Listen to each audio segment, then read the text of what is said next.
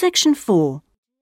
You will hear a talk about scientific research in the continent of Antarctica. First, you have some time to look at questions 31 to 40.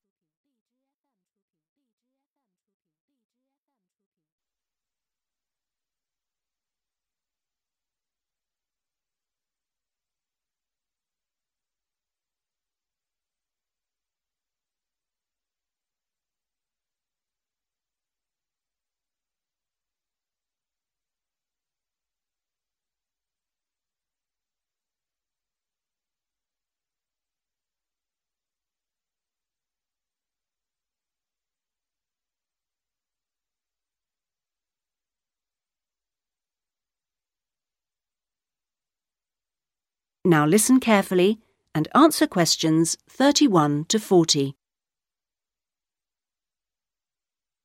Tonight I'm going to talk to you about that remarkable continent, Antarctica. Remote, hostile, and at present uninhabited on a permanent basis. For early explorers, it was the ultimate survival contest. For researchers like me, it remains a place of great intellectual challenge, while for the modern tourist, it's simply a wilderness of great beauty. First, some facts and figures. Antarctica is a place of extremes. The highest, coldest, and windiest continent, and over 58 times the size of the UK. The ice cap contains almost 70% of the world's fresh water and 90% of its ice. But with very low snowfall, most of the continent technically falls unbelievably into the category of desert. Huge icebergs break off the continent each year, while in winter, half the surrounding ocean freezes over, which means its size almost doubles. Research and exploration has been going on in Antarctica for more than 200 years and has involved scientists from many different countries who work together on research stations. Here, science and technical support have been integrated in a very cost effective way. Our Antarctic Research Program has several summers only stations and two all year round ones. I was based on one of the all year round ones. The research stations are really self contained communities of about 20 people. There's living and working space, a kitchen with a huge food store a small hospital, and a well equipped gym to ensure everyone keeps fit in their spare time. The station generates its own electricity and communicates with the outside world using a satellite link. Our station, Zero One, had some special features. It wasn't built on land, but on an ice shelf, hundreds of meters thick. Supplies were brought to us on large sledges from a ship 15 kilometers away at the ice edge. Living in the Antarctic hasn't always been so comfortable. Snow buildups caused enormous problems for four previous stations on the same site, which were buried and finally crushed by the weight. Fortunately, no one was hurt, but these buildings became a huge challenge to architects, who finally came up with a remarkable solution the buildings are placed on platforms, which can be raised above the changing snow level on legs which are extendable.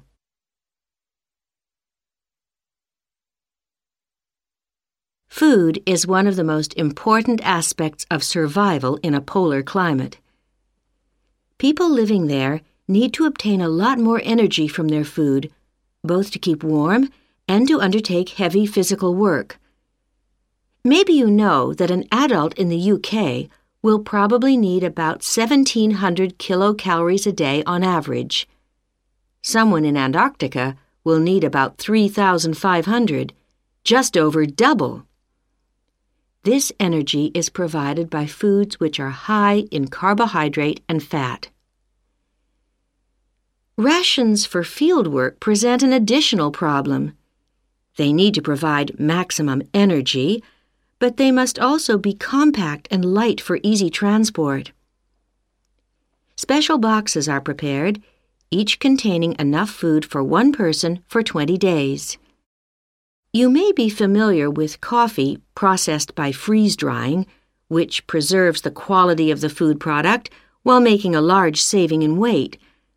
Well, this type of presentation is ideal in our situation. It wasn't available to earlier polar explorers whose diet was commonly insufficient for their health. I think that being at the cutting edge of science has a special appeal for everyone working in Antarctica, in whatever capacity. As a marine biologist, my own research was fascinating, but it's perhaps climate change research that is the most crucial field of study. Within this general field, surveying changes in the volume and stability of the ice cap is vital since these may have profound effects on world sea levels and on ocean currents. A second important area is monitoring the size of the hole in the ozone layer above Antarctica, since this is an indicator of global ultraviolet radiation levels. Thirdly, bubbles in the ice sheet itself provide an index of pollution because frozen inside them are samples of previous atmospheres over the past 500,000 years. And these provide us with evidence for the effects of such human activities as agriculture and industry.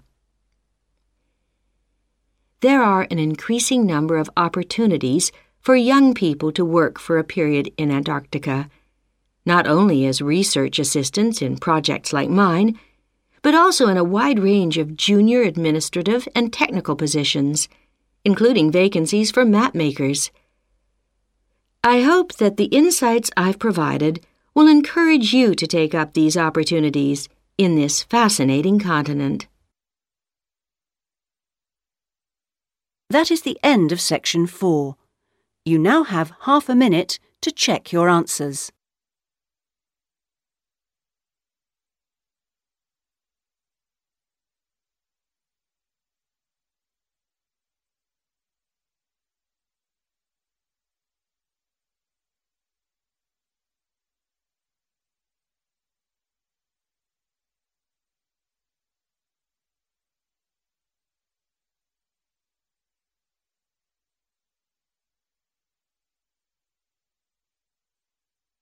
That is the end of the listening test. In the IELTS test, you would now have 10 minutes to transfer your answers to the listening answer sheet.